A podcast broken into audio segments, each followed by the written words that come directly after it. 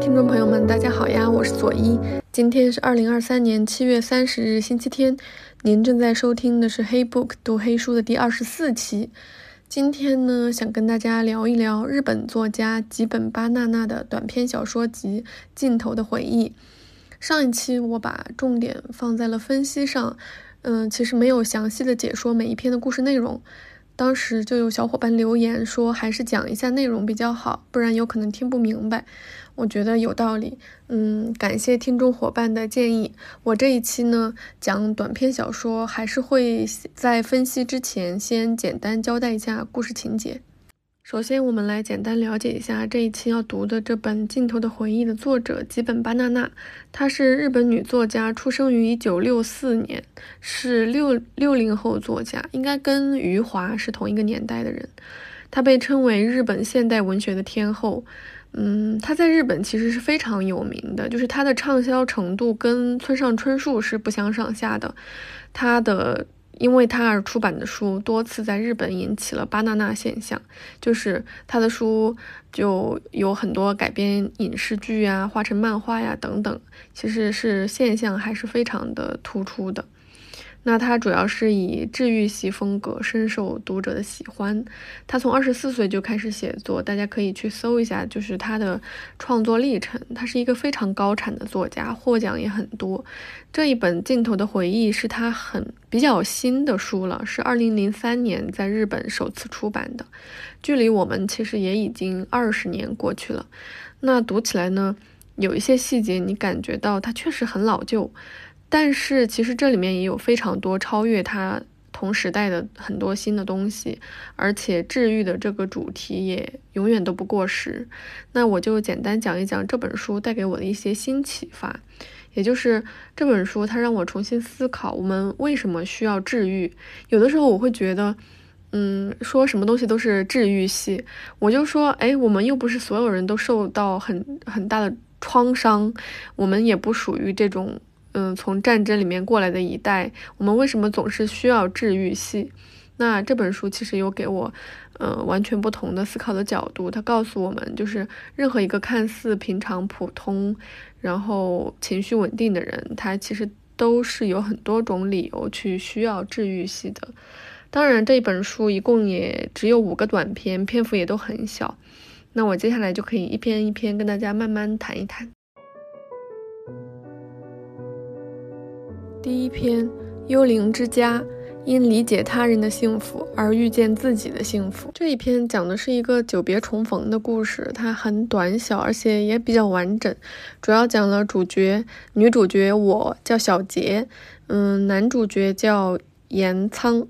嗯，小杰呢，他是一家西餐店老板的女儿。就是本来他爸爸妈妈准备把西餐厅让他哥哥继承，他哥哥后面不想继承了，然后他就成为了这个西餐店的继承人。那他们的西餐店其实开的是很好的，就是在所有的嗯旅行宣传手册上呀都有他们的宣传，就算是一那种网红西餐厅吧。然后盐仓是一个男孩子，他是一家。蛋糕卷店的独子，就是他们家都是做蛋糕卷的，但是他不想继承家产，所以他就很辛苦的自己赚钱打工学习。后来呢，他就他们两个就在学校里相遇了，然后他们成为了朋友。然后，嗯，后来呢，岩仓就打算要出去巴黎去学习糕点，就是这个技艺。然后呢，他们在。嗯，男主角去巴黎之前，其实有产生很热烈的嗯性关系，就是他们有这样一个类似于处于热恋期的那种感觉。嗯，但是其实时间不长，很快男主角就去了巴黎，这一去了，一去呢就去了八年。八年之后，嗯，男主角因为他的妈妈去世了，所以他就回家，不得不去继承家里的糕点店。然后就跟女主角结婚了，就是他们幸福快乐的生活在一起。那么他们为什么会在一起？这中间有一个非常重要的契机，那就是幽灵之家的存在。就是男主角岩仓，他租的一间房子，是以前有一对老夫妻住的房子。然后呢，他租进这间房子以后，他经常还会看见这对老夫妻。就这对老夫妻已经去世了，他们是很安静的，在家里面煤气中毒，不小心就是意外身亡的。但是呢，男主角就会经常看见他们还是很和睦的活在自己的家里，就是可以看到这对老夫妻。然后女主角小杰，也就是我，就是听到这件事情之后，感觉特别的害怕。他第一次去男主角的家里，然后跟他吃火锅的时候，得知了这件事情，他就特别的害怕，害怕会看到。后来他就回家问他妈妈说：“你有没有遇到过这对老夫妻？”然后他妈妈就跟他讲了这这对老夫妻的故事。原文是这样写的：女主角小杰的妈妈说，经常两人一起来这儿用餐呢。那夫妻俩，男主人腿脚不好之后，他们就慢慢不常来了。不过，在平时的晚上，客人不多的时候，两人还手牵手着来呢。每次都坐在那边的六号桌，点蛋包饭和猪肉咖喱饭，然后就说想分着吃，所以再给两个盘子吧。他们俩总是只要一瓶啤酒，小瓶的那种，多可爱的一对老人。怎么说呢？那种氛围很安静，很朴素。两人有他们自己小小的一套规矩，那是长年累月慢慢积累起来的，给人一种感觉，好像只要遵循这种规矩，生活就会一直延续下去。虽然看样子他们并没有特别快乐，可是却让看着他们的人感到很安心、很幸福。我经常跟你爸说，要是咱们能长寿，像他们那样多好啊！还有说出来虽然有点不敬，我们还说。要是像两位那样一块儿睡着过世的话，好像也挺好的。在这之后，女主角小杰我又去了岩仓的家里吃饭。他们吃完饭之后，就是因为其实长期在一起，能够感受到两个人之间的这种关系发展的变化。他原文里有一段话，我觉得写的特别好。嗯，是这样写的：从那时候开始，我就觉察到了，虽然说不清为什么，但我觉察到岩仓想和我同床共枕。他的神情，他的声音，不知怎的，都让我有这种感觉，在我俩之间相互贴近的感觉，像面包一样发酵着，静静的膨胀着。就这个比喻，它就是慢慢的，它形容那种两个人之间的关系，慢慢慢慢慢慢靠近，然后发酵，就是两个磁场互相吸引的这种过程，真的写的很就。是很有张力这种感觉，然后突然有一天，他们就是吃完饭之后，男主角就突然可能就问起他，说起他来，就说，嗯，你知不知道男人其实，嗯，看女人眼里只有那个小洞，嗯，这大家就懂懂我意思。其实他这里面就有很强的性暗示，然后。嗯，我读到这一段其实会觉得很不舒服，因为它有很严重的这种物化女性的这种过程。但是你读全程的男女主的对话，你又会觉得这个男主他有一种超脱于常人的那种坦诚，就他把什么都摆到台面上来讲。然后他们就开始发生了性关系，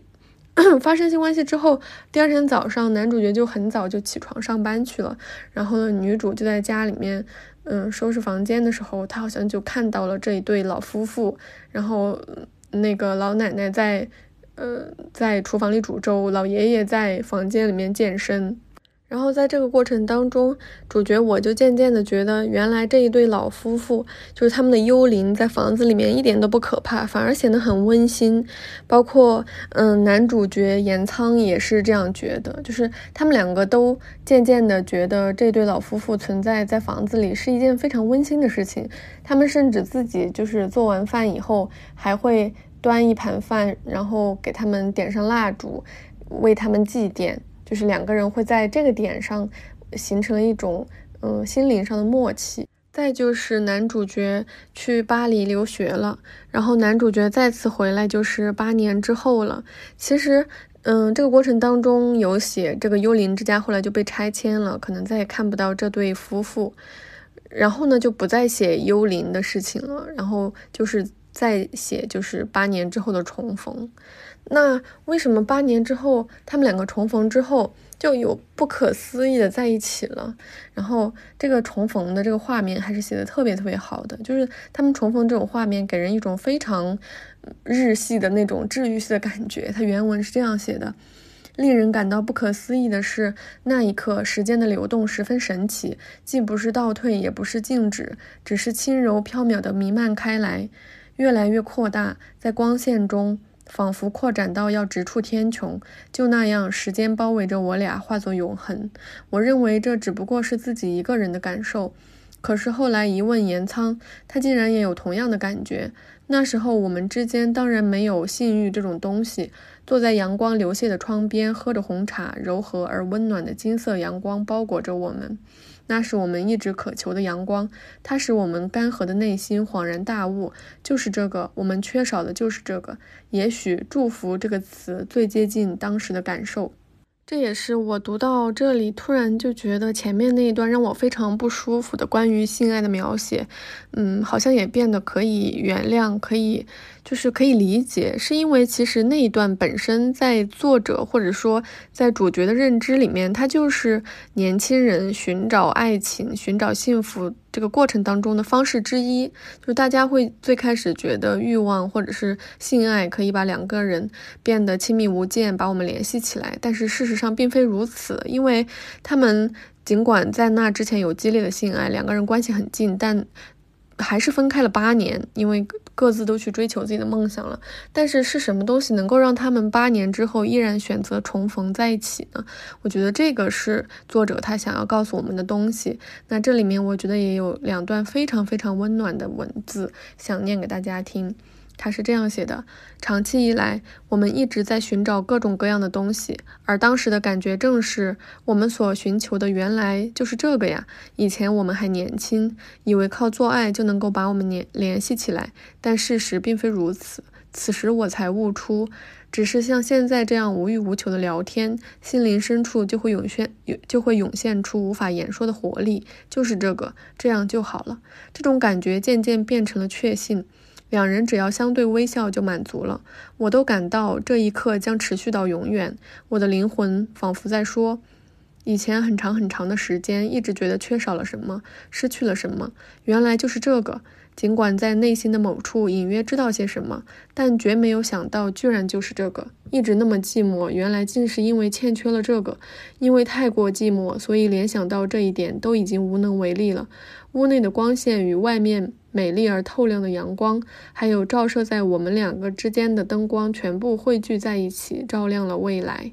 嗯，这个文字里面反复有提到了这个、这个、这个，那这个东西到底是什么呢？它其实讲的就是这种可以两个人无欲无求，坐在窗边喝着茶，然后聊天这种。时刻，也就是我们在生活当中最平凡朴实的幸福时光。它其实，我觉得《幽灵之家》这个篇幅里面可能只有百分之五十，甚至不到，它只有百分之二十有讲到这对幽灵，就是讲到这对老夫妇的感情。但它其实。两对这这对老夫妇其实就是一个感情的象征，因为他们任何时候出现都是这种很朴素，两个人一起过着很平凡的生活，但他们就有这种规矩，就感觉他们两个形成的这种一小套的规矩，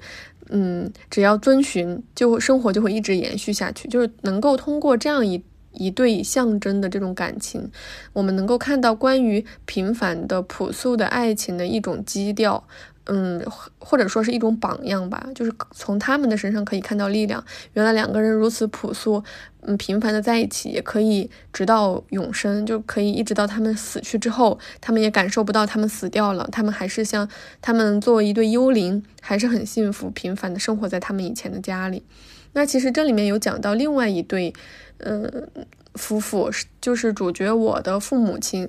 他有三言两语写了这么一段，是这样写的：爸爸以前是一个一本正经的公司职员，到店里来吃饭的过程中喜欢上了妈妈，于是辞掉工作，开始学习烹饪，打算将来跟妈妈一起经营这家餐厅。他就是这么个有着奇特经历的人，只要是妈妈说的话，爸爸不管什么事都百依百顺。开设烹饪班的事也一样，明明我反对，但因为是妈妈的愿望，他立刻就让步了。前面我念一段原文的时候，应该大家也有听到，就是主角我的爸爸妈妈在谈论起那对老夫妇的时候，也说过，如果我们能长寿像他们一样多好啊。但是也说了，如果能够像他们两位那样一块睡着死掉，好像也挺好。其实就是，嗯，我的爸爸妈妈对于逝去的那对老夫妇的感情，其实有有也有这种，嗯，影子的这种感觉。那八年过后重逢之后，我和男主角岩仓的故事，也跟这对夫妻以及我的父亲母亲的感觉也非常像，就是两个人。之前可能就是想创造一些神奇的经历，就是这种，嗯，不想继承家业而出去浪荡、独立生活的公子和要继承家业的呃小姐两个人在一起的惊世骇俗的故事，然后产生非常热烈的情爱。但是这并没有让他们能够获得幸福。可是八年之后，他们两个人再在一起的时候，好像已经经过了时间和岁月的洗礼，他们明白，可能从遥远的巴黎啊那些地方。嗯，没有办法获得的浪漫幸福，他都可以在，嗯，和这个重逢，就是八年没有见过面的老朋友的身上找到，就是只是因为他们在一起喝茶，感受了一段下午午后的幸福的闲暇时光，他们就可以确信彼此可以成为，嗯，这一生那个正确的人，他们就在一起了。我觉得这个故事真的非常的温馨，它给我一个很全新的视角，就是。有的故事看完会让你觉得很有幸福感，甚至有一些轻微的感动，好像你被治愈了。但是其实是你内心真的有那样一个空洞吗？我相信不是的。就是我觉得很多的爱情故事已经没有办法打动我了，但是这个故事还能打动我的原因，就是嗯，他其实有在这个故事里面创造一个关于圆满的模型，就是那对老夫妇以及我的父亲母亲。然后呢，他会有意的把我和。呃，男主角之间的这种关系向模型靠近的同时又打碎了，就是我会觉得啊，他们居然就这样分手了，真是遗憾。完了之后又给你说八年以后他们又回归了，他们突然悟到了，就是说原来平凡才是最伟大的幸福，才可以使两个人走到永恒。然后就又归位到那个模型，它其实是一个让你能够带入到主角的故事，从不完美打破。这个模型，然后又回归到模型，回归到完美，这样一个短暂的让你受伤又让你被治愈的一个过程，我觉得还挺好玩的。第二篇，妈妈，生理震动触及到心灵海平面下的冰山。这一篇是全书当中我最爱的一篇，它其实有给我最大的启发，就是读完它之后，我意识到那么多治愈系它存在的必要性。它就是讲了女主角我是一个小说教队员，叫松冈，然后呢有一次去公司食堂吃饭，就不小心中毒了，下毒的人呢是。一个同事，就是是一个性格非常好的同事，叫山天。他是以以前呢是一个女子大学的学生作家的责任编辑，嗯，可能中间过了一些很复杂的事情，然后他就被撤换了，然后就被调任。以后呢，他就变成了一个跟踪狂，然后就被各种媒体报道啊，然后被公司惩罚。然后他就产生了报复心理，就报复公司，就在公司食堂的咖喱饭里面下了大量的感冒药，刚好就被女主角我吃到了。中毒以后就去医院洗胃呀什么，经过一些治疗。但是其实最开始，嗯，我就一直觉得这对我身体并没有造成特别大的损伤，因为起来之后就好像觉得没有什么异样。嗯，五天以后就出院了。其实这不是一个特别特别严重的病，但是呢，就是上了新闻，受到了非常非常多的关注。有一次，他去一个作家的家里面，因为他是那个作家的校对员嘛，然后他就去作家家里面跟他讲话，跟他谈工作的事情。然后这个作家就非常的好奇，就一直问他，就是关于他中毒的什么什么事情。然后他一下子就精神崩溃了，还把作家的茶碗给摔碎了。然后他又。在公司里面反复，就比如说上洗手间什么的，去一些公共场合，总是被同事就是小声嘀咕，就旁边说：“你看那个就是上次中毒的那个人。”他就会因为这样反复的一些关注就很不舒服，他渐渐就感觉自己头脑有点不太清醒，就好像精神不太正常。然后她的男朋友就很爱很爱她，她男朋友叫阿佑。然后在住院这期间，她的男朋友阿佑就跟她的奶，就跟主角我松冈的奶奶就有了非常密切的交流。有一天呢，阿佑就跟我说：“以前我不太清楚你没有父母的事情，对不起。”就是突然来了这么一一一一句话，因为之前她男朋友阿佑不知道她没有爸爸妈妈。但是在这段时间，他跟我的奶奶就是沟通、交流、相处之后，才知道这件事情，就是关心关心主角一下。可是主角就因此就是内心就泛起了涟漪，再加上身体上可能受到了一些伤害，他渐渐神经可能变得更加敏感，他对这件事情就渐渐变得很在意。然后一系列关于过往的痛苦的回忆才由此渐渐的浮出水面。就之前我们会觉得女主角是一个很普普通通的打工人，她就是一个小说校对员，然后因为一次事故，嗯，就是遭受了点意外，获得了过多的关注，心里不舒服，她可能需要一点心理咨询，过后就好了。但是其实是因为他由于身体上这样一些嗯小的刺激，他可能影响到了他的神经。他可能因为之前他就说自己是一个嗯有计划又安排，情绪非常稳定，过着非常有计划的生活这样的一个人。然后突然可能这件事情就打破了他的计划，于是就有非常多情绪是不受控制的就翻涌而起。这个时候我们就才能见识到，原来一个普通人其实他的心灵世界是有那么。那么的丰富，并且还有那么多隐藏在冰山，嗯，就相当于我们说隐藏在海平面下的冰山那么大的那么多的秘密。他这里面就想到了自己悲惨的童年，但其实他。的记忆也是非常的模糊的，就是他的父亲很早就去世了，去世之后呢，他就跟他母亲生活在一起，但是他的母亲那个时候是那种千金小姐的那种性格，她其实很早生下女儿以后就还没有适应好母亲这个角色，是不太成熟，再加上又过早的失去了丈夫，其实就跟。嗯，跟女儿没有办法很好的相处，所以他就经常家暴女儿。所以主角我松冈其实就有很很多被母亲虐待的这样的经历，后来就还被打骨折了。然后，嗯，报警之后呢，就被迫，嗯，就爷爷奶奶就把他收养了，然后他就被迫跟母亲从此断绝了关系。这种情绪，关于过去的所有悲惨的记忆，就压得主角我就喘不过气，然后他就决定回老家去待一阵子。然后他回到老家，他奶奶给他做了很多好吃的。这里我觉得吉本巴娜娜写吃东西真的写的特别生动，导致我。看了之后，我就感觉他很像我身边的吃货同事，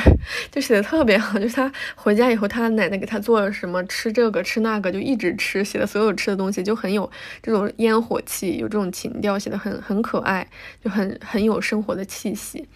那他回到爷爷奶奶的身边，然后晚上回家，他就做了一个梦。他梦里面就梦到他们是幸福的一家人，爸爸妈妈都还在，然后他还很小，他妈妈给他煮了一锅米饭。然后他发现锅里面掺了黑米，然后他就吃。然后后来呢，他妈妈才说这个黑色的米不是米，是虫子。然后他不小心把它煮在里面了，实在对不起。然后他就把米往外吐，就是嚼碎了往外吐。但是，然后吐到他妈妈的腿上，但是他妈妈一点都没有在意，反而把他紧紧的搂在怀里，就是很关爱他。然后他的父亲就说：“啊，居然把虫子吃了呀，你真了不起！”就跟他开玩笑，很和蔼这种。然后。嗯，他妈妈说你也吃了，然后 他父亲就是就是很幽默这种，然后他妈妈就说抱歉是因为我的疏忽什么什么的，然后就很爱他，把他搂在一起，就是这样一个非常幸福的时刻。梦醒以后，他就嗯大哭了一场，从此就走向了释然。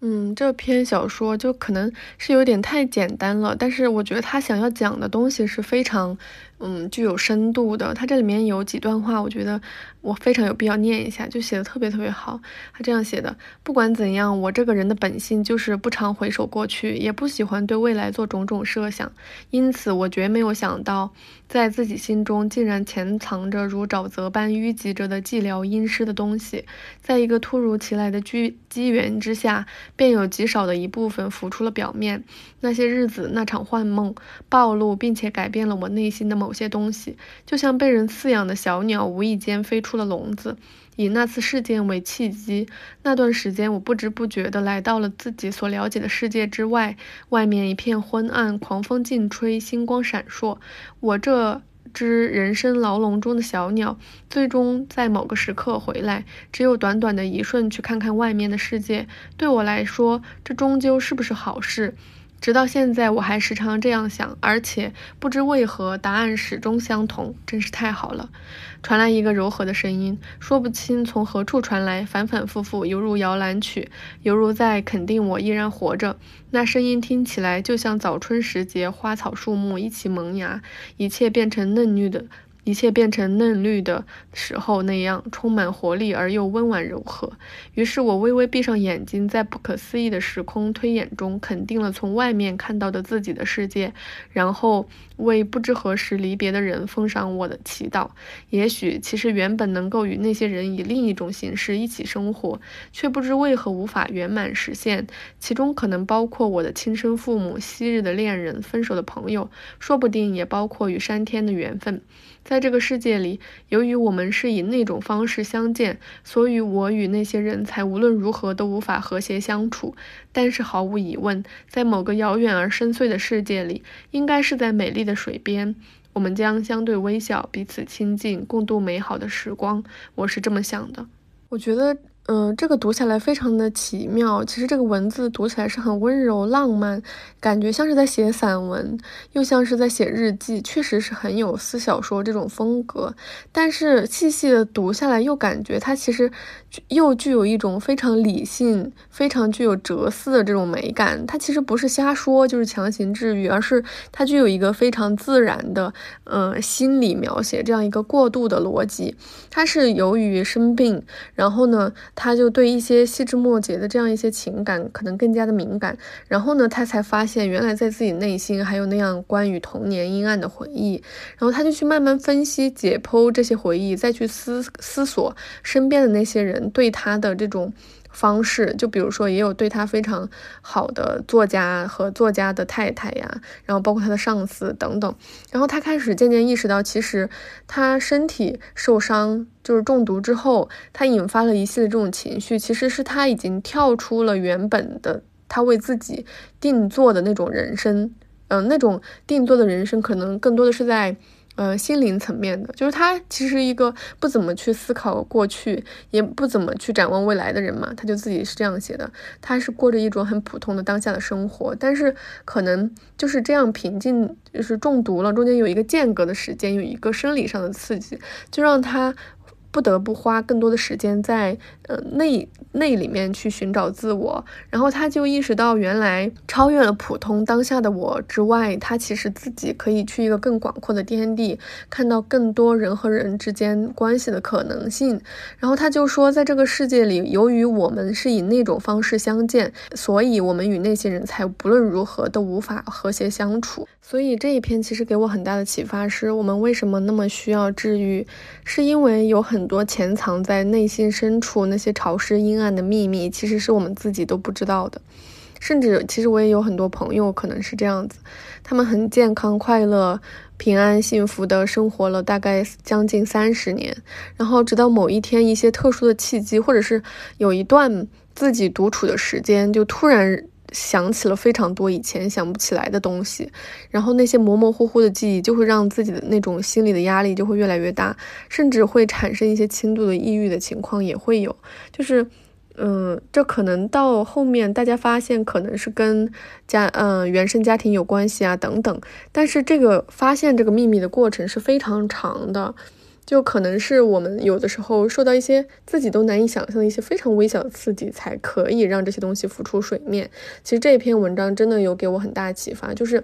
他是相信人的这种生理刺激引发的这种心灵刺激的。完了之后呢，我们怎么去治愈这样的一些情况？用什么东西去？呃，解铃还须系铃人嘛，用什么东西去解我们在过去留在内心的伤痕，去抚平内心的伤口？它其实是跳出了一个更嗯宽阔的宇宙层面，去从人际关系的这种。可能性上去解释，其实我跟你的关系可能，嗯，简单的在这样的情况下只能是单一的一种，是因为我们相遇的时候方式就是那样，导致我们后来不得不这样那样。但其实可能这种可能性在当初，呃，相遇的时候换一个时间节点，换一个情况，一切都会不一样。我觉得这种对于多种可能性的思考是。吉本巴娜娜写作当中一个非常重要的主题。他其实用这种方式化解了非常多的。怨念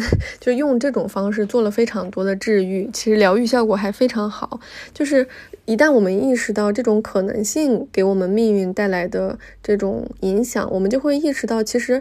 抓住过去去怨恨某一个人是没有办法让我们改变这种现状的。比如说。这一篇文章里面，松冈他也没有说要去怨恨自己的母亲，他只是觉得当初在那种环境下，父亲和母亲组成家庭，和他嗯在一起组成一个家庭之后，父亲的去世给母亲造成的打击，让母亲后来不得不这样做了。而且呢，在母亲家暴他这段时间，其实母亲也很挣扎，每次都会。跟他道歉，抱着他哭之后又会家暴他，完了之后母亲其实跟他之间的关系是种是这种被迫拆散，就是爷爷奶奶收藏就是收养他以后，他们就再也没有见过面了。这个过程其实是非常非常多的因素影响在一起的。他单靠说，呃，去质问母亲或者说去怨憎母亲是没有办法抚平内心的伤痕的，他反而是走到了更加。嗯，哲理的一个层面去思考这种人际关系的复杂性和多种可能性。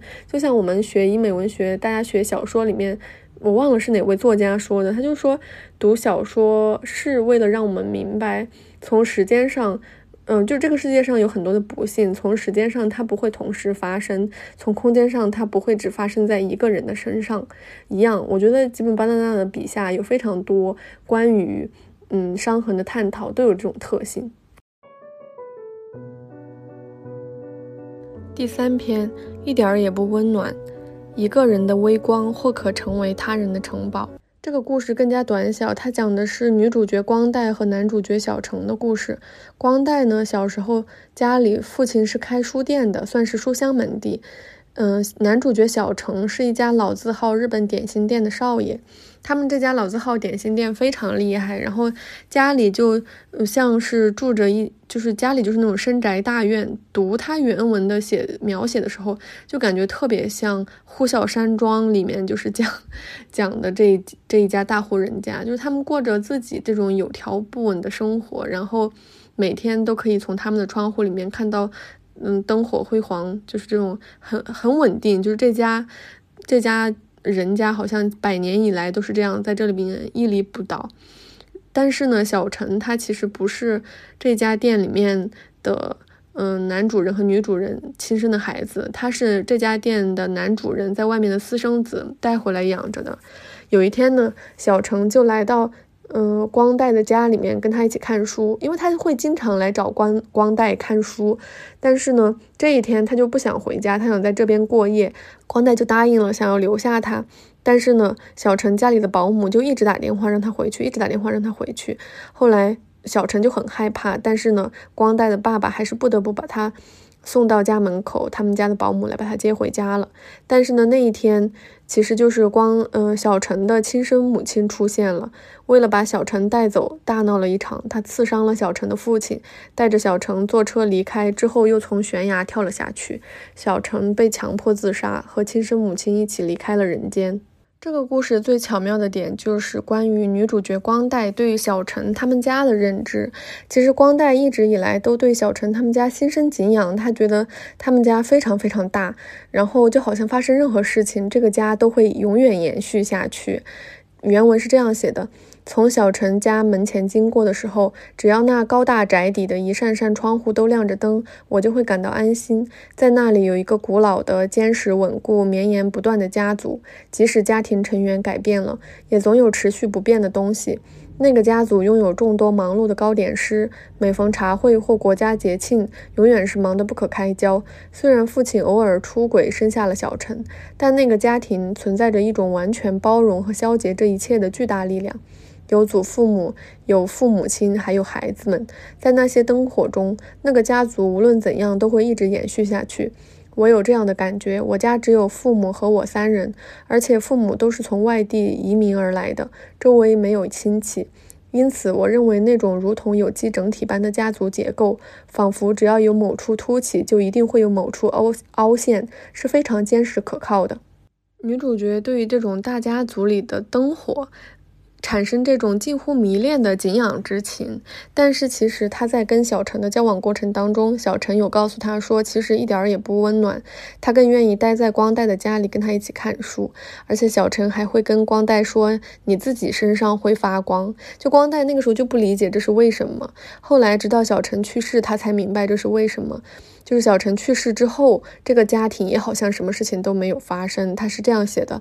令我震惊的是，即使在小陈死后，同他曾祖父去世时完全一样，那家人的生活竟然没有丝毫的变化。这种类似丑闻的事件当然引起了巨大的骚动，全日本的新闻里都播放了这件事。在报道中，小陈那可爱的模样唤起了人们的恻隐之心，那家人一时间成为日本最知名的家庭，而小陈的父亲也成为了日本最可耻的父亲。如此这般，那家人有段时间十分艰难，但是很快一切就都尘埃落定。他们照常经营日本点心店，生活依旧继续。当然，那个家里所有人的脸上都永远刻下了这件事情的阴影。小陈的父亲因为腹部被刺，所以有段时间只能像个老头一般向前弯着腰缓步行走。其他的家庭成员也是一见到我就会泪流不止，连保姆都是这样。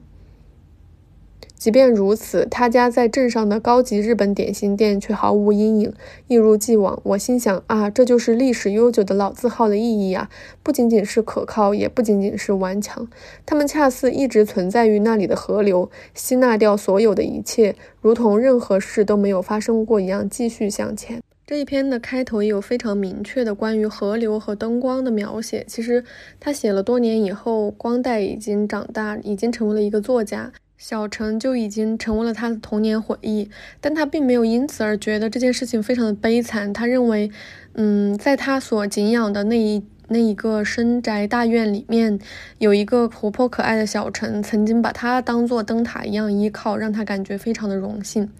那其实，嗯，这篇小说总总体读下来，其实是，嗯，让我们能够看到。比如说，像在历史的洪流里面，在这种家族巨大的变迁史里面，或者我们说的时代的这种巨大的变迁当中，个人命运的渺小。就比如说，小陈曾经是我那么重要的朋友，他好歹也是这个就是大家族里的少爷，其实是平常是很受人追捧的，大家还觉得他很聪明，或许他将来可以出道成为一个高僧，就是他可以得道成为高僧。但是呢，它就是这样消失了以后，好像并没有对这个家族的延续产生任何巨大的影响。这就是河流的意义。其实河流就是时间流动带来的这种嗯巨大的影响。但是在这个过程当中，作者好像是让我们坚信，个人也可以散发出如同。城堡一样非常嗯闪亮的光辉，为他人的人生也也点亮这样至少一一一个晚上的时间。就像当时小陈来找他，感觉非常的害怕，然后他陪伴小陈那个非常珍贵的夜晚。小陈说不愿意回家，他就可以让小陈枕在他的腿上看书，让他很心安的待上一阵子。其实是个人的力量。像一束微光，可以在这种时代的洪流之下，也可以点亮点亮别人的人生。但是这篇小说，我觉得它最大的问题是，它不应该以第一人称来写。就是作为一个一支蜡烛这样的形象的我，由第一人称来叙事的话，它的可信度变就变得很低。我觉得不知道是我们这种东亚文化 带来的这种天生的谦逊，还是什么。我是觉得第一人称写这件事情会有一点点怪异，就有点像说多年以后再回首，我竟然也曾经以我微弱的光亮照亮了别人的人生，会觉得怪怪的，就是说不出怪在哪里。我不知道伙伴们读这一段会有怎样的感受，也欢迎在评论区跟我互动。那这里我觉得治愈其实就来自于个人的力量吧。就是我们会说，呃，比如说我们现在非常流行的叫什么“生活破破烂烂，小猫缝缝补补”，其实它就是在讲生活当中有那么多的烦恼，但是有一只可爱的小猫咪，它就可以在一瞬间给你带来这种温暖的力量。它其实是拼命的想要在我们如此被宏观化、被那么多伟大叙事所遮盖的这种，嗯。生活当中努力的为为我们勾勒一个具体的可爱的形象，让我们相信这种具体的个体的力量。第四篇，小鹏的幸福。无论怎样，神灵都会对我们袖手旁观。这个故事非常有意思，它有意思的地方就在于没有明确的结尾。嗯，一一方面是因为这个故事走到一个情境之下，它可能走向结尾就会变得非常俗套。另一方面，其实作者在借用这种嗯没有结尾的结尾来写下他关于人生的这种选择啊，或者是说结局啊，或者说个人力量啊这种治愈主题的一些哲思，就他嗯跳出了叙事这条线，然后走到了另外一条线，是从。作者这条线开始了另辟蹊径的结尾，那我相信有很多读者会跟我一样，读到这里会对作者产生强烈的厌恶，就是我读到这里会非常的不开心，为什么突然给我冷不丁搞这一出，搞的就是有点神神叨叨，没有好好叙事。但过后我就在想，给他写一个结尾，不一定就能够让这个小说变得更好。我们先来简单看一下这一篇他讲了什么。这一篇故事也非常的简单，就是讲，嗯，小鹏他暗恋了五年的对象，终于开始跟他有邮件的来往了。就他其实相当于是暗恋了这个人五年。那他的暗恋对象叫三泽，这个三泽已经是一个四十岁的中年老男人，然后身材修长，已经秃顶。而且在小鹏暗恋三泽的前两年，三泽是有女朋友的，然后小鹏坚决不会。成为插足别人感情的第三者，是因为他小的时候他父亲出轨了，而且他的父亲在北海道滑雪摔骨折了之后，小鹏和妈妈赶到现赶到医院，非常着急。然后呢，进到病房发现秘书趴在他的父亲的床上就哭，两个人非常暧昧。这一段过往就给小鹏带来了很大的伤害，他从此提到北海道就有这种深深作呕的感觉，就会有很强的厌恶感。所以他就静静的观察三泽。其实，在这两年过程当中，他也一直就是很努力，就是好像在说自己随时做好了准备。但是他又静静的做三泽爱情的旁观者，看着他跟他女朋友就是经常一起出现在公司的食堂吃饭。但是两年过后，他突然发现三泽身边没有女朋友了，就每天一个人变得更加憔悴。再过了三年之后。偶然有一天，他们坐在一个桌子上聊天，然后就聊起了北海道。然后他就问你是不是，嗯，经常是做旅游的？然后三泽说他老家就是北海道的。然后他们两个就交换了邮箱，开始，嗯，邮件往来。那这个时候里面还穿插了说，嗯，小鹏勇敢去追求自己感情的前提。其实他这里面好像有在写说。嗯，当一个人有非常不幸的过往，他是很难再有勇气开启新生活的。但是小鹏是非常有勇气的。他在十六岁的时候被他年长的儿时玩伴约出去玩，到河滩的时候把车停下来，被拉下车强暴了。但是呢，他并没有对。这个河滩产生厌恶，他印象更深刻的就是河滩这种，嗯，季节更迭的景色，吹拂而过的微风，以及常坐的古旧长椅那冰凉的感触。虽然他对这个男的就无比的憎恶，但是他其实好像，嗯，并不讨厌那片河滩。但是呢，他会因为他父亲的背叛而讨厌北海道。这也是我反复读了这篇小说之后有一个非常好奇的点，就是我好像不太能明白为什么他会因为父亲的出轨而非常厌恶北海道，但是因为面对自己的强暴，他并没有讨厌那片河滩。但我就觉得，嗯，这可能是一种心境或者是立场、视角、视野的不同，因为他对于父亲的出轨其实是有更加详细、非常深刻的描写，就是他这里面有写。嗯，他父亲的秘书是怎样一步一步介入到他的家庭，而他跟他的母亲是怎么样一起受到这种侮辱？他可能更在意的是这种人格尊严受到侮辱，而他跟，嗯，他前面这种十六岁被强暴的这种经历，他可能一方面是那个时候他印象可能比较模糊。另一方面，可能是他自己属于一个非常明确、确定的受害者的这个时间，他可能没有办法有注意力更多在风景上。他可能就像结尾写的是一样，他更多可能是在被扔到河滩边上回家之后面容的忧伤。就是他可能这种情境和个人的处境，就是个人在这个呃意外当中的角色是不一样的。我不知道是不是有其他的伙伴也对此产生一些疑惑，我我我很想跟大家讨论一下这个部分，还是很有意思的。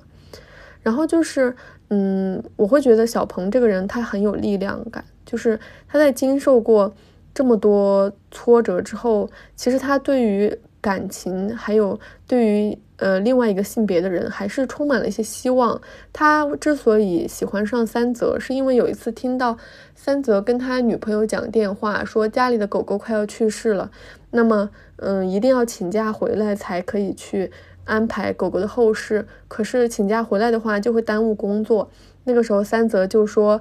嗯，公司一直都在，可是必须要跟狗狗道别，所以他就请假回家了。这个就打动了小鹏。我觉得他也在侧面暗示，其实所有的人类都会被这种善意所打动。而且，嗯，关于小鹏喜欢上三泽这一点，因为从外表上你完全没有办法判断他为什么会喜欢三泽，他已经是那样的形象，跟帅气毫无关系了。而且他还是个男的。因为 男人其实，在小鹏的生命当中已经，嗯，造成了多次伤害，但是他仍然选择义无反顾的，嗯，要去坚定去追求他心中所爱，而且他本来谈恋爱就不太顺利，然后他五年才可才终于跟这个人能够进行邮箱的这种。来往其实是非常不容易的，这个过程很复杂，所以读到这里我就在想，结尾一定会怎么怎么样呢？结果冷不丁给我来了这样一段，这样写。现在换一个完全不同的话题，写下这些文字的并非小鹏，而是一个窥见了小鹏人生的小说家。但是这位小说家实际上也并非自己在写作这个故事，而是受到了某种巨大的力量，简便起见，在此暂且称之为神灵的召唤而写作的。为什么是我？为什么只有我身上发生这种事？直到现在，世上仍有许多人发出这类似乎会让自己分裂的疑问。是的。神灵什么都不会为我们做，他既没能让小鹏的父亲醒悟，也没有在小鹏遭遇强暴时以劈雷等方式阻止。当小鹏孤独无助地在医院院子里哭泣时，他仍然没有忽然现身搂住他的双肩。三泽与小鹏未必能够顺利发展，或许他们有可能一起去北海道。但三泽因看到小鹏扁平的胸部和略黑的乳头而大失所望，也未可知。不过也说不定，小鹏身上那不明来由的感悟能力会吸引三泽，或者两人都随时随地受到那份神秘力量的牵引，最终走向婚姻。即使结婚，小鹏也未必能够幸福一生。三泽说不定什么时候也像小鹏的父亲那样跟年轻的女人私奔。无论怎样，神灵都会对我们袖手旁观。然而，虽然他拥有的力量太过微弱而不足以称之为神灵，但是他的目光却始终注视着小鹏。尽管既没有给予他热情，也没有给予泪水，更没有给予支持，而只是以透明的目光注视着小鹏，目不转睛地注视着他孜孜不倦地积累人生中珍贵的东西。他注视着因目睹父亲被秘书勾引而受到极大伤害的小鹏，在夜里无数次辗转反侧；注视着小鹏内心的痛苦，注视着他蜷缩的背影；他注视着在儿时共同嬉戏的场所被童年伙伴的欲望摧残的小鹏；注视着他感受那坚硬粗粝的地面；注视着他在那之后独自走在回家路上时茫然而悲伤的面容。在母亲离世的时候，即使在那极度孤独的。漆黑夜色中，小鹏也被某些东西拥抱着，那是如天鹅绒般夜空的光耀，是轻柔拂过夜风的抚触，是星星的闪烁，是昆虫的低鸣。小鹏在心灵深处领悟了这些，因此无论何时，小鹏都不再孤身一人。其实读到这里，我就觉得应该大家都能和我一样，开始理解这篇小说为什么要有一个这样的结尾。因为他其实就是在写小鹏是怎么样以自己非常敏锐的感知能力去追求属于自己的幸福。他这种幸福不是既有的裁定给他的，而是由于他自身拥有拥有的能量而去再度获得的。说白了，就是我们这种嗯叫什么后天习得的能力去获得的幸福。它不是一种天生的，好像神灵为他准备好的东西。所以他会在结尾这样写，因为。如果说给他一个满意的结尾，他五年辛苦追求的三泽，终于是一个非常完美的呃恋人，他们从此幸福的生活在一起了。我觉得这篇小说反而俗套了，但是它的结尾反而就是说，嗯，给到大家一种可能性，有可能三泽不喜欢小鹏呢，有可能三泽和小鹏结婚了以后，三泽也会像小鹏的父亲一样出轨呢。但是他想说的是，即便是这样，小鹏仍然有。嗯，获得幸福的资格和能力。这是为什么呢？是因为即便小鹏在遭遇到这么多痛苦的时候，小鹏也能够感受到，嗯，夜晚那种，嗯，夜空的闪耀，夜风的抚摸，星星的闪烁，昆虫的低鸣，是因为小鹏有这样强大的感知能力，他才有那种去不顾一切，嗯，痛苦的折磨而去走向幸福的这种勇气。第五篇镜头的回忆，幸福是偶然投射在墙上的光斑。这一篇应该是本书当中评价最高的一篇。镜头的回忆，它是跟书同名的嘛，然后也嗯被业内各种评论家还有作家呃给予很高的评价。但是我读完之后，我会觉得对于。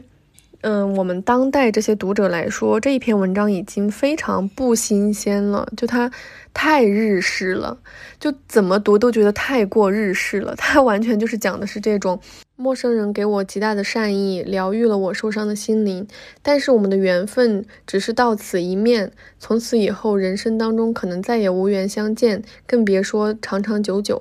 女主角叫石美，男主角叫西山。那石美也就是我，她是遇到了未婚夫高离的背叛。他们本来就已经准备要结婚了，但是渐渐的，这个未婚夫就不联系她，然后玩失踪了。后来才得知他已经要跟另一个女人结婚。那西山呢，三十岁，在一家类似于酒吧或者音乐餐厅这种店里面受雇当店长。他小时候呢，母亲离家出走，父亲软禁他，然后他很小的时候就上了新闻。那个时候，儿童暴力可能就在日本非常的流行，然后他们这个新闻就遭到了巨大的曝光，然后西山就被营救出来了。那西山和石美是什么关系呢？其实是。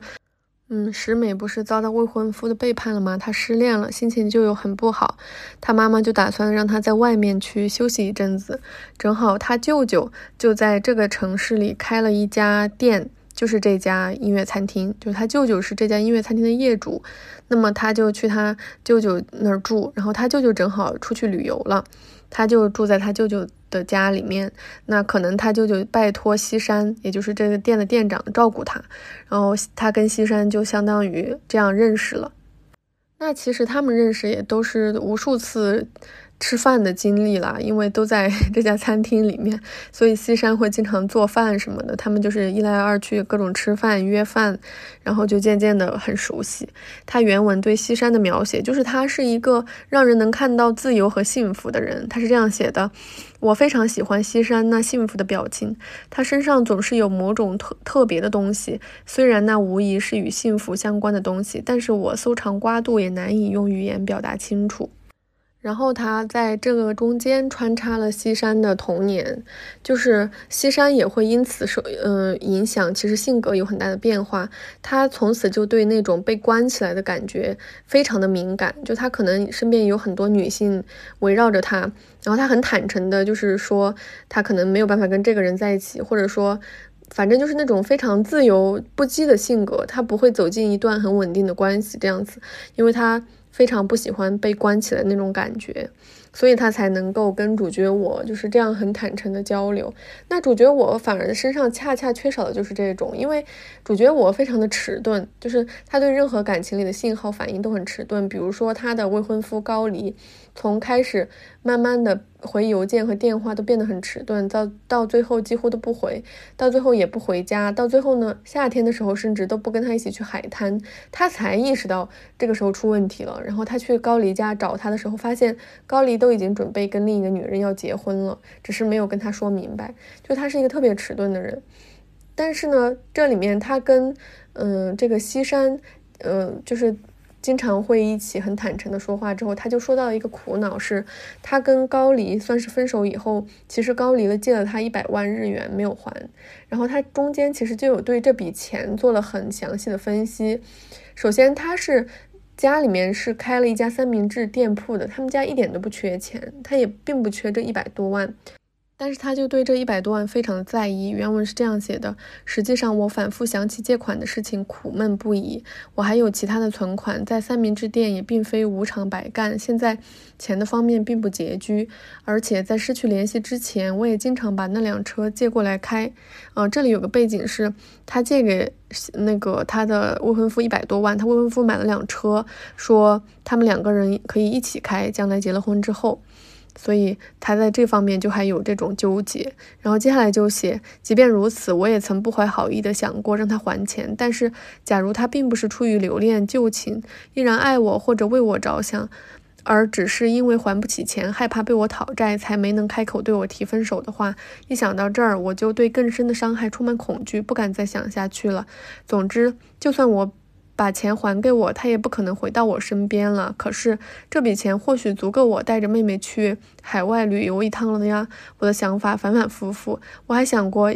要是让他还钱，还能再见他一次了。说不定他再见到我时，心情正摇摆不定，我俩还能顺利恢复。这么一想，希望就又涌上心头。但之后又再次感到凄凉。这样一来，钱这个东西就已经变成某种精神形态了。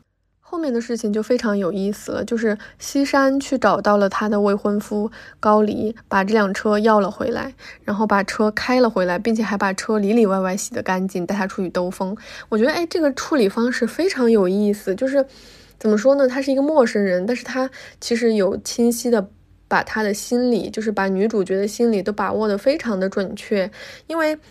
她想着，她并不缺这笔钱呢，她只是想因为这笔钱再跟前男友产生一些瓜葛，就一直在猜他离开我是不是，嗯，是因为还不起这笔钱才不跟我见面，也不仅仅只是因为不爱我了，或者说，呃，如果因为还钱这件事情跟我见面，会不会又跟我死灰复燃？其实是因为主角我始终对另一个人抱有期待，内心有这种很强的难以割舍的情感，或者说就是他一直这种。很反应慢半拍，就这种处理事情的方式吧。但是这个西山的处理方式就非常有趣，我觉得他没有说像正常情况下说，嗯，我陪着你，我展现我男子气概的时刻到了，然后你带着我去问他要钱，我就在旁边威胁他，或者说我在旁边，呃，告诉他你我是你的新男朋友，这样我我们就可以把钱要回来，怎样怎样。他明明有非常非常多的处理办法，但是他选择了一种。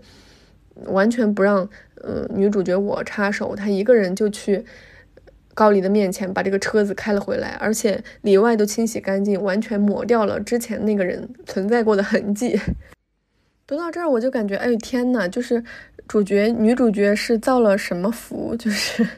积了什么德，才会遇到这么好的陌生人，就是这样善良而又这样聪明，而身上又自带这种自由和幸福的感觉，又恰巧愿意帮他，又恰巧明白他所有的顾虑，又恰巧如此如此了解他。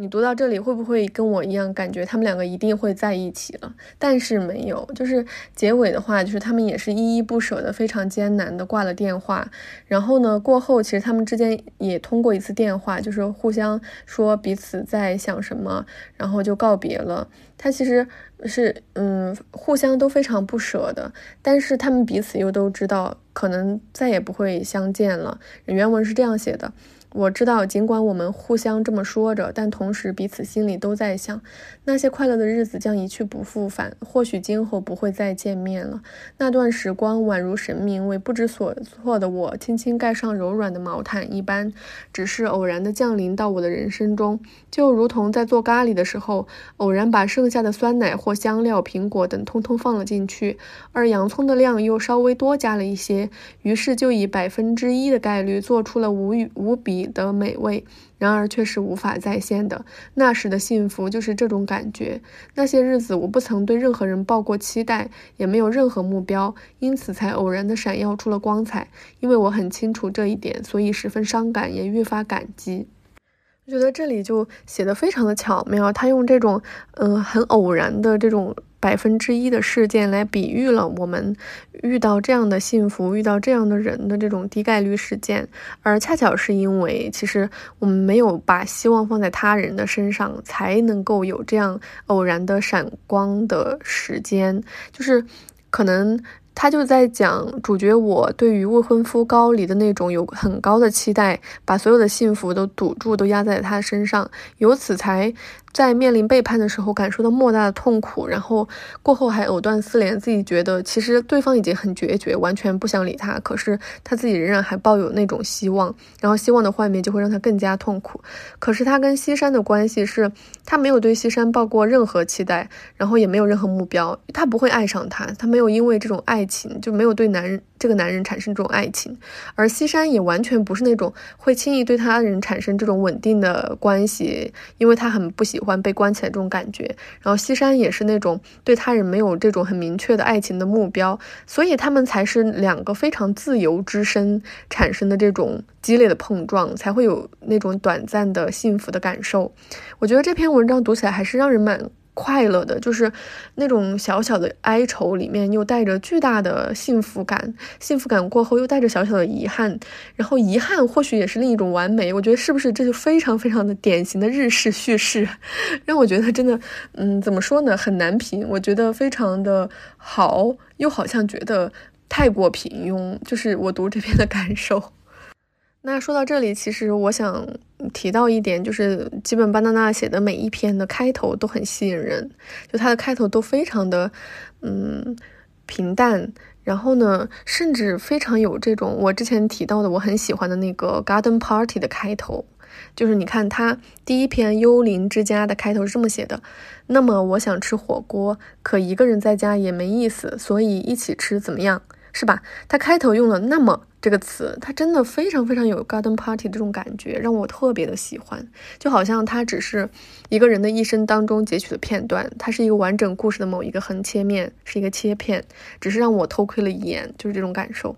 写的非常的偶然，就是这种偶然性让我的让我能够意识到，这种治愈它可能是存在在我们生活当中的点点滴滴，也就是你任何时候取一滴下来，它可能都是这样的感受。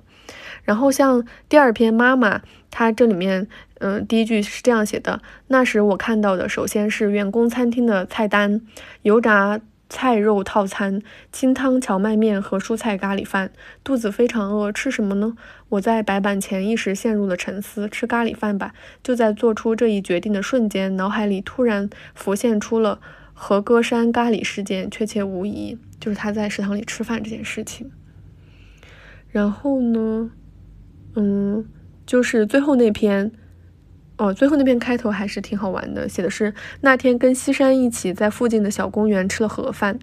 倒数第二篇是这样写的：有意无意等待了五年之久的事情，如今就要成为现实了。因为心仪已久的那个人似乎开始关注自己了。小鹏努力地保持着平静，不过在内心深处，小鹏并没有这么波动，因为他只不过觉得啊，真高兴啊，喜欢的那个人开始频繁地发来邮件了，也开始邀请自己吃饭了。就我觉得好有意思，就是它的开头都是非常的简单平淡，然后基本上也都跟吃的离不开关系。然后这些所有的文章里面关于吃的描写，我都很喜欢。就他写的就是那种简单平实，很有我们看日本电影那种小森林的 这种感觉，把我看饿了，把我现在读的都有点饿了。好了，那我今天就说这么多吧，该去吃宵夜了。我也希望大家能够在。嗯，繁忙的三次元生活当中，可以通过吃饭来治愈自己。嗯，你们也喜欢这本《镜头的回忆》吗？你们又喜欢哪一篇呢？欢迎在评论区跟我互动哦。那其实吉本巴娜娜写了好多好多书，然后我们接着可能会读很多本他的书。接下来下一周的话，可能会读他的第一本短篇小说集《厨房》。嗯，那我们下周日不见不散哦。